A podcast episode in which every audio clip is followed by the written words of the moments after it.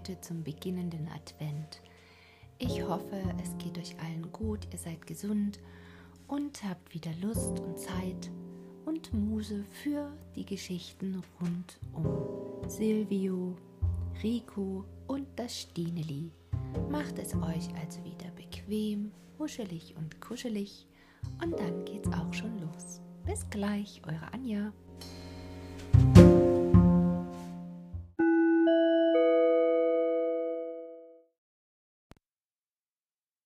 Kapitel Wolken am schönen Gardasee Es kam ein schöner Herbstsonntag und drüben in Riva sollte am Abend Tanz sein und Rico hinüberfahren, um zu spielen.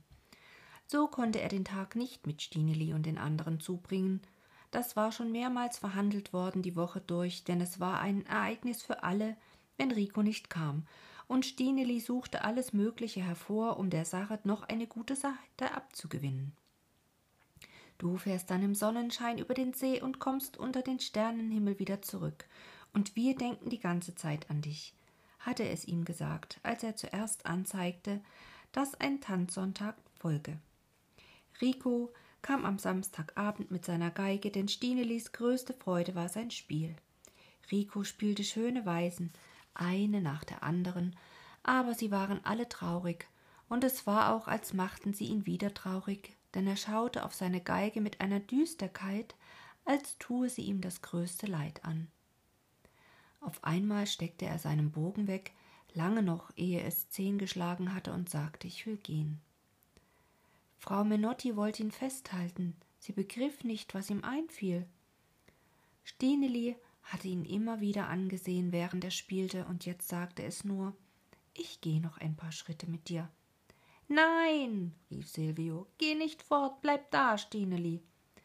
Ja, ja, Stineli, sagte Rico, bleib du nur da und lass mich gehen.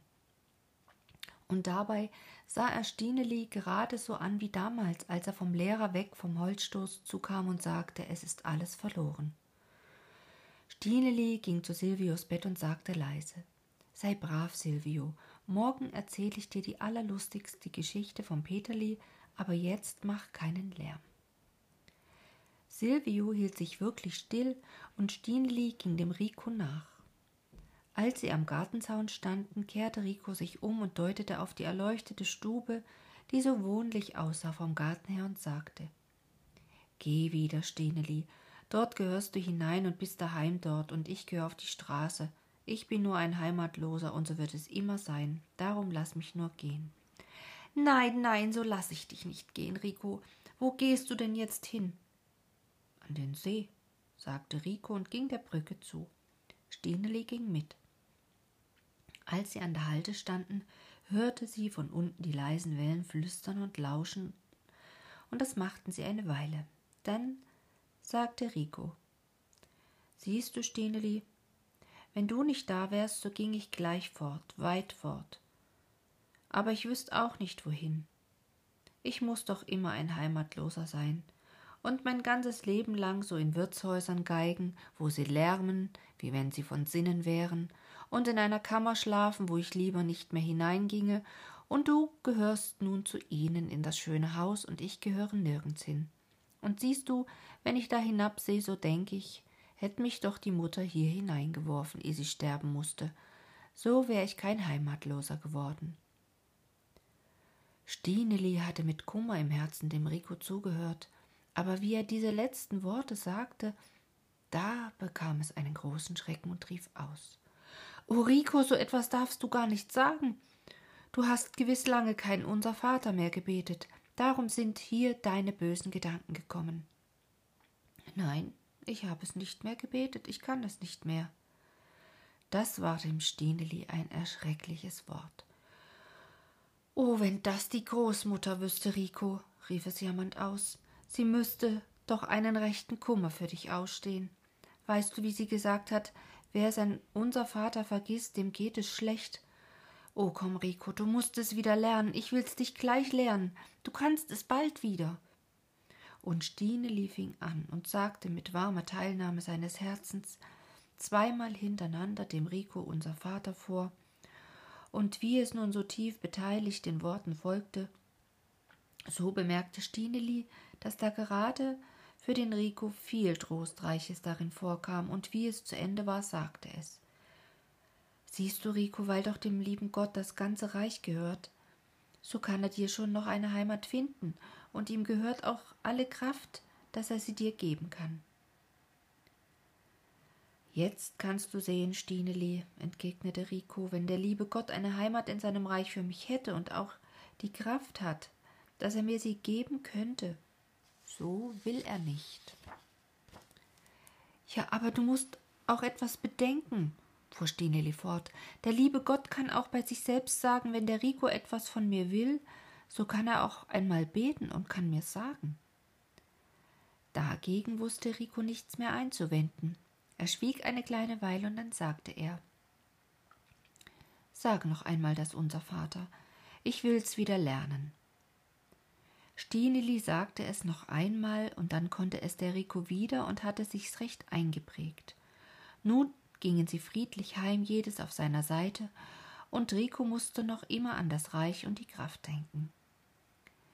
An dem Abend aber, wie er in seiner stillen Kammer war, betete er von Herzen demütig, denn er fühlte, dass er im Unrecht war zu denken, der liebe Gott sollte ihm geben, was ihm mangelte, und er hatte ja ihn nicht einmal darum gebeten. Stineli trat gedankenvoll in den Garten ein. Es erwog bei sich selbst, ob es über alles mit der Frau Menotti reden wollte. Vielleicht könnte sie ja für den Rico eine andere Beschäftigung finden als dies Geigen zum Tanz in den Wirtshäusern, was ihm so zuwider war. Aber der Gedanke, die Frau Menotti mit seinen Angelegenheiten zu beschäftigen, verging ihm, als es in der Stube eingetreten war. Silvio lag glühend rot auf seinem Kissen und atmete heftig und ungleich, und an dem Bette saß die Mutter und weinte ganz kläglich.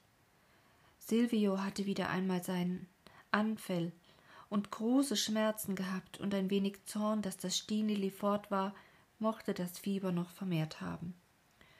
Die Mutter war so niedergeschlagen, wie Stineli sie noch nie gesehen hatte, und als sie sich endlich ein wenig ermuntern konnte, sagte sie Komm, Stineli, setz dich da neben mich, ich möchte dir was sagen.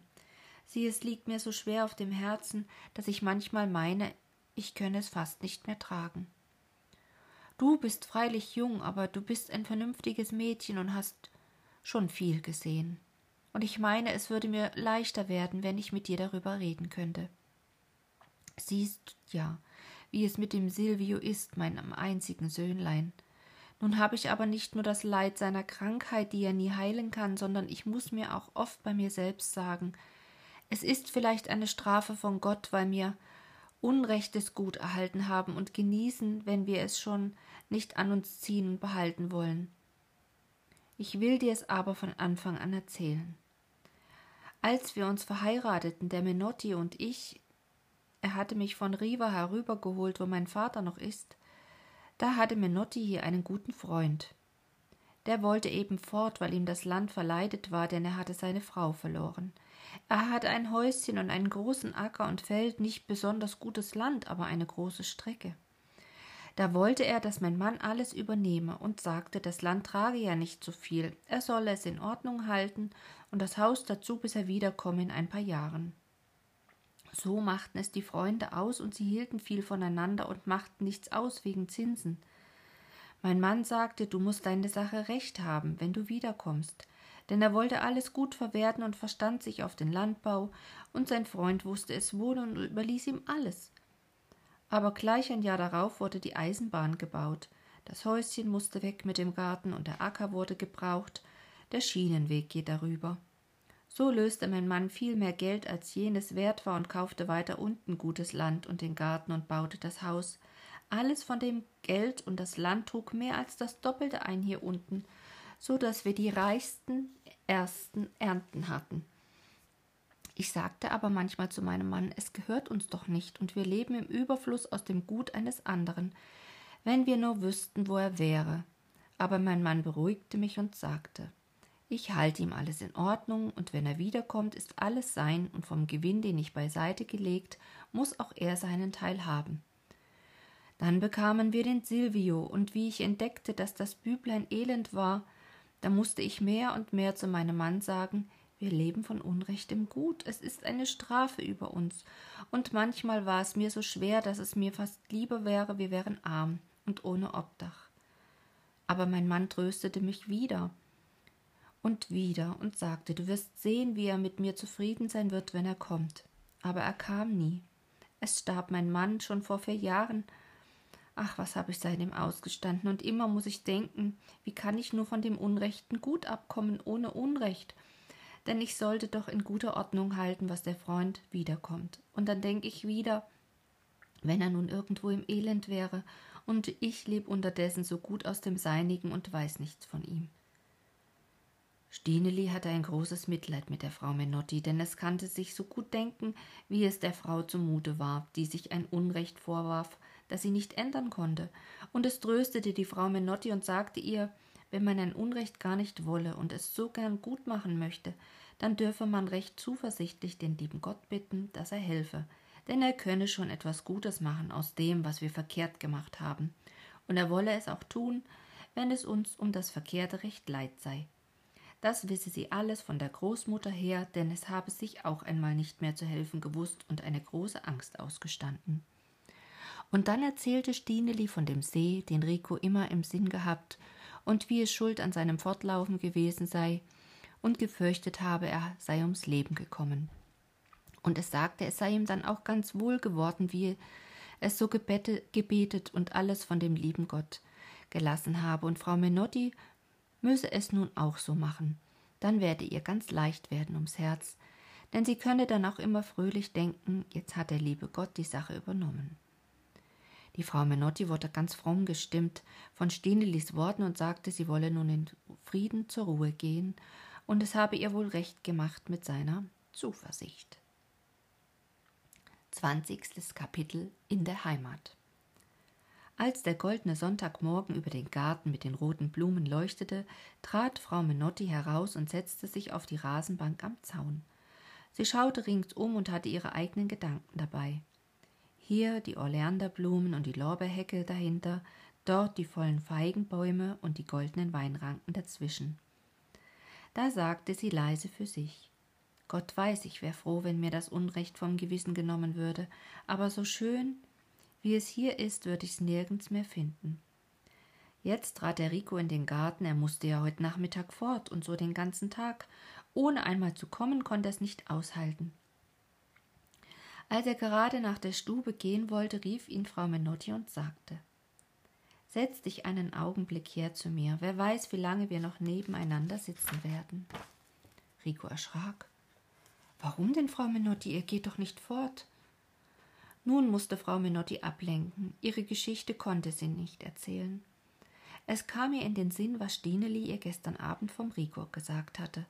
Sie war so von der eigenen Sache erfüllt gewesen, dass sie es nicht recht verstanden hatte. Aber jetzt fing es an, sie ein wenig zu wundern, da es ihr wieder in den Sinn kam. Sag mal, Rico, fing sie an, warst du denn früher schon einmal da, dass du den See wiedersehen wolltest, wie mir gestern das Stineli erzählt hat? Ja, wie ich klein war, dann kam ich fort. Wie kamst du denn hierher, als du klein warst? Ich kam hier auf die Welt. Was, hier?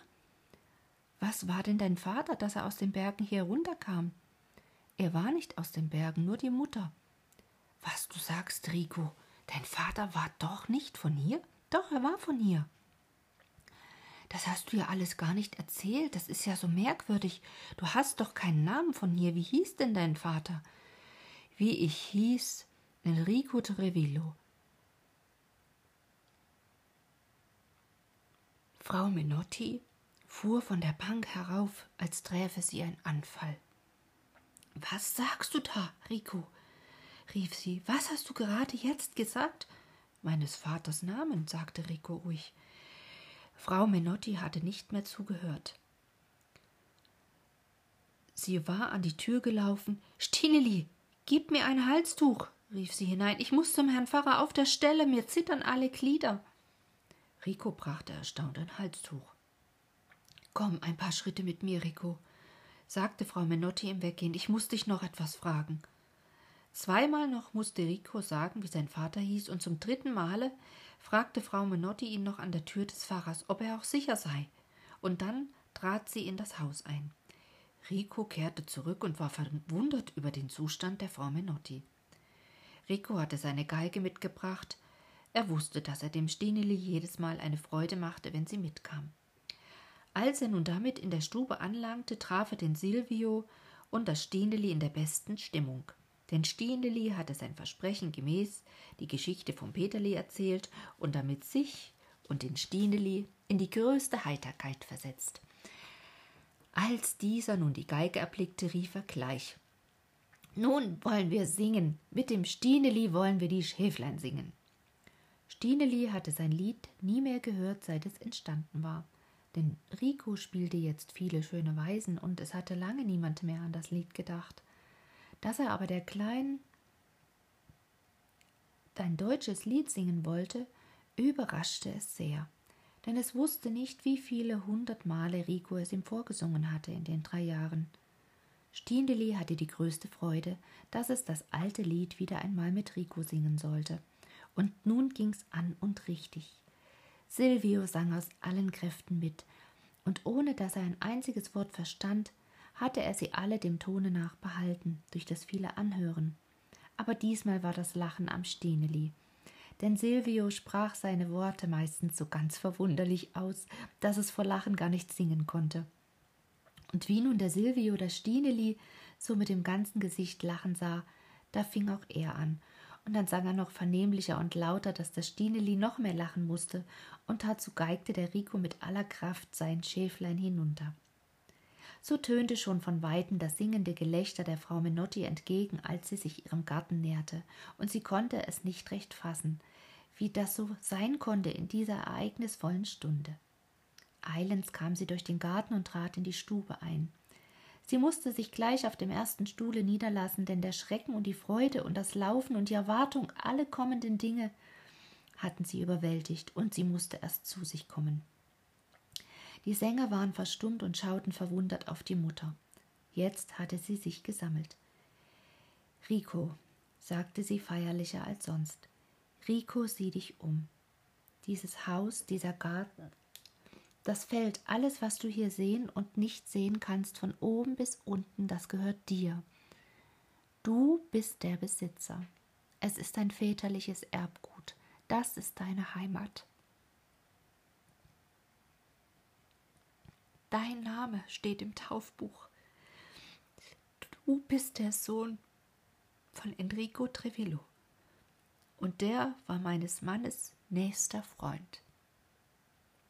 Stineli hatte bei den ersten zwei Worten alles begriffen, und unaussprechliche Freude überstrahlte sein Gesicht. Rico saß wie versteinert auf seinem Stuhl und gab keinen Laut von sich, aber der Silvio große Kurzweil ahnend, brach in Jubel aus und rief Oh, jetzt gehört auf einmal das Haus dem Rico. Wo muss er schlafen? Muß, muss, Silvio? Sagte die Mutter, in allen Stuben kann er sein, wo er will, er kann uns alle drei heut noch da hinausstellen, wenn er will, und ganz Mutterseelen allein im Hause bleiben. Dann ging ich lieber auch zu euch hinaus, sagte Rico, Ach du guter Rico, rief Frau Menotti aus, wenn du uns da drinnen haben willst, so bleiben wir so gern. Siehst du, ich hab uns schon auf dem Heimweg ein wenig ausgedacht, wie wir es machen könnten. Ich könnte dir das halbe Haus abnehmen und so mit dem Garten und dem Land. So gehört die eine Hälfte von allem dir und die andere dem Silvio. Dann geb ich meine Hälfte dem Stineli, rief Silvio. Und ich die meine auch, sagte Rico. Oh, nun gehört alles dem Stineli frohlockte der Kleine aus dem Bett heraus, der Garten und das Haus und alles, was drin ist, die Stühle und die Tische und ich und der Rico und seine Geige. Und jetzt wollen wir wieder singen. Aber so wie abgemacht, wie der Silvio die Sache auffasste, kam sie dem Rico nicht vor. Er hatte unterdessen über die Worte der Frau Menotti nachgedacht und fragte nun ganz zaghaft Aber wie könne das sein, dass das Haus von Silvios Vater mein wäre? Darum dass mein Vater sein Freund war? Da fiel es der Frau Menotti erst ein, dass ja der Rico von dem ganzen Hergang der Sache noch nichts wusste, und sie fing gleich an und erzählte die ganze Geschichte von vorn an und noch viel weitläufiger, als sie am Abend vorher alles dem Stineli erzählt hatte. Und wie sie zu Ende war, da hatten die drei alles völlig begriffen. Und bei allen dreien ging ein unbeschreiblicher Jubel los, denn da war gar kein Hindernis mehr, dass Rico auf der Stelle in sein Haus einziehe und es nie wieder verlasse. Mitten aus dem Jubel heraus aber sagte Rico Weil doch alles so ist, Frau Menotti, so muss es ja nun gar nichts anders werden in dem Haus. Ich komme nun auch und bin daheim hier und wir bleiben so zusammen und ihr seid unsere Mutter. O Rico, dass du es bist, dass du es bist. Wie hat doch der liebe Gott das alles so schön herausgeführt, dass ich es dir zu übergeben habe und auch dableiben kann mit bestem Gewissen. Ich will dir auch eine Mutter sein, Rico. Rico, siehst du, du bist mir ja auch schon so lieb wie ein eigenes Kind. Jetzt musst du mich auch Mutter nennen und das Stileli auch, und wir sind die glücklichste Haushaltung in ganz Beschera. Jetzt müssen wir unser Lied fertig singen, rief der Silvio, dem es so ums Singen und Jauchzen war, dass er einen Ausweg haben musste, und Rico und Stineli begannen noch einmal in Gesang der größten Fröhlichkeit, denn es war ihnen nicht minder wohl ums Herz. Als sie aber damit fertig waren, sagte Stineli Nun möchte ich noch ein Lied mit dir singen, Rico, weißt du was für eines? Ja, ich weiß es, antwortete Rico, und ich will auch gern mithalten. Wir wollen gleich beim Vers der Großmutter anfangen. Und er stimmte an und sang so schön und tief heraus, wie er noch gar nie gesungen hatte. Und Stineli sang mit seinem ganzen Herzen dazu. Er hat noch niemals was versehen in seinem Regiment. Und was er tut und lässt geschehen, das nimmt ein gutes End.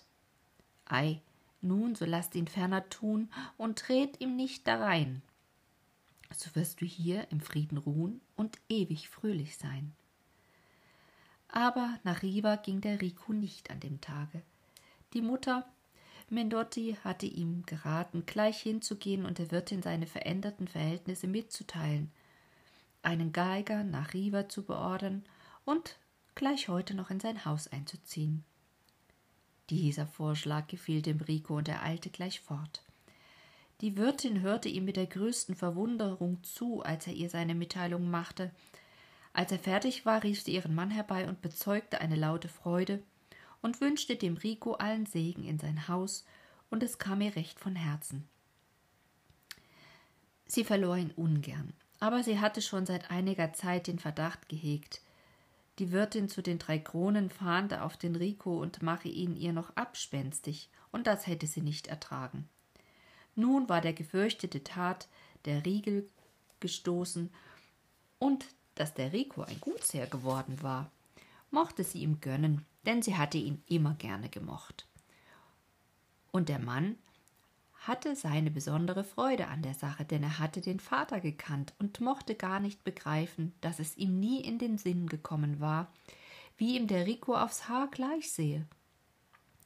So nahm Rico einen freundlichen Abschied aus dem Hause, und als ihm die Wirtin unter der Tür noch einmal die Hand gab, empfahl sie, sich noch für alle Fälle, wenn etwa mit der Zeit einmal ein Anlass von seinem Haus aus zu geben wäre. An demselben Abend wusste ganz Peschera die ganze Geschichte des Rico, wie sie sich zugetragen hatte, und dann noch viel dazu, und jedermann mochte dem Rico sein Glück gönnen, und einer sagte zum anderen Er passt gerade als Herr auf sein Gütlein, als wäre er eigens dazu geschaffen worden. Die Mutter Menotti aber wusste nicht, wie sie es dem neuen Besitzer gut machen wollte in seinem Hause. Sie rüstete das ganze Zimmer auf mit den zwei Fenstern über den Garten und auf den See hinab. Von der Wand schauten schöne weiße Marmorfigürchen herunter. Auf den Tisch kam ein duftender Blumenstrauß, und das ganze Zimmer sah so sauber und festlich aus, dass der Rico unter der Tür stehen blieb vor Erstaunen. Wie er jetzt vom Stineli geführt heraufkam, wo die Mutter Menotti ihn empfangen wollte. Als diese ihn aber bei der Hand nahm und zum Fenster führte, wo er auf den flimmernden See hinunter bis zu den violetten Bergen hinübersah, da stieg dem Rico so vieles auf im Herzen, dass es ihm vor Freude und Dank übervoll wurde und er nur leise sagen konnte Oh, wie schön. Nun darf ich daheim sein. In der wohnlichen Stube mit den offenen Türen auf dem Blumengarten wurde von dem Abend an, da Rico sein Haus bezogen hatte, von den vier Bewohnern desselben ein Tag nach dem anderen in solcher Fröhlichkeit und ungetrübtem Glück verlebt, dass keines von allen merkte, wie rasch die Zeit dahinging. Am Tage ging der Rico seinem pfeifenden Burschen nach, zu den Feigenbäumen und auf den Acker hinaus ins Maiskorn, denn das musste er nun alles behandeln lernen. Dann dachte der Bursche bei sich selbst. Ich kann freilich mehr als mein Meister, und der Hochmut stieg ihm ein wenig in den Kopf gegen den Rico. Aber am Abend klangen aus der erleuchteten Stube so schöne und herzgewinnende Weisen in den Garten hinaus, dass der Bursche sich an die Hecke lehnte und stundenlang lauschte, denn Musik ging ihm über alles. Und dann sagte er zu sich Mein Meister kann doch mehr als ich, und bekam einen großen Respekt vor ihm.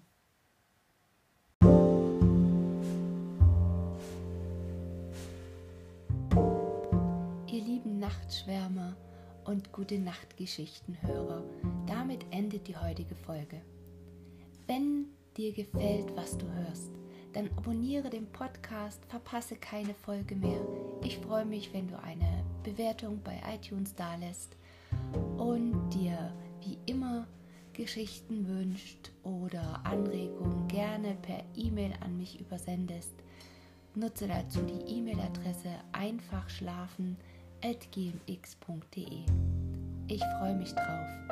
Und wenn du den Podcast mit einem Kaffee unterstützen möchtest, findest du in den Shownotes einen Link, wie du das tun kannst. Für heute wünsche ich dir eine gute Nacht und freue mich, wenn du beim nächsten Mal wieder mit reinhörst. Deine Anja.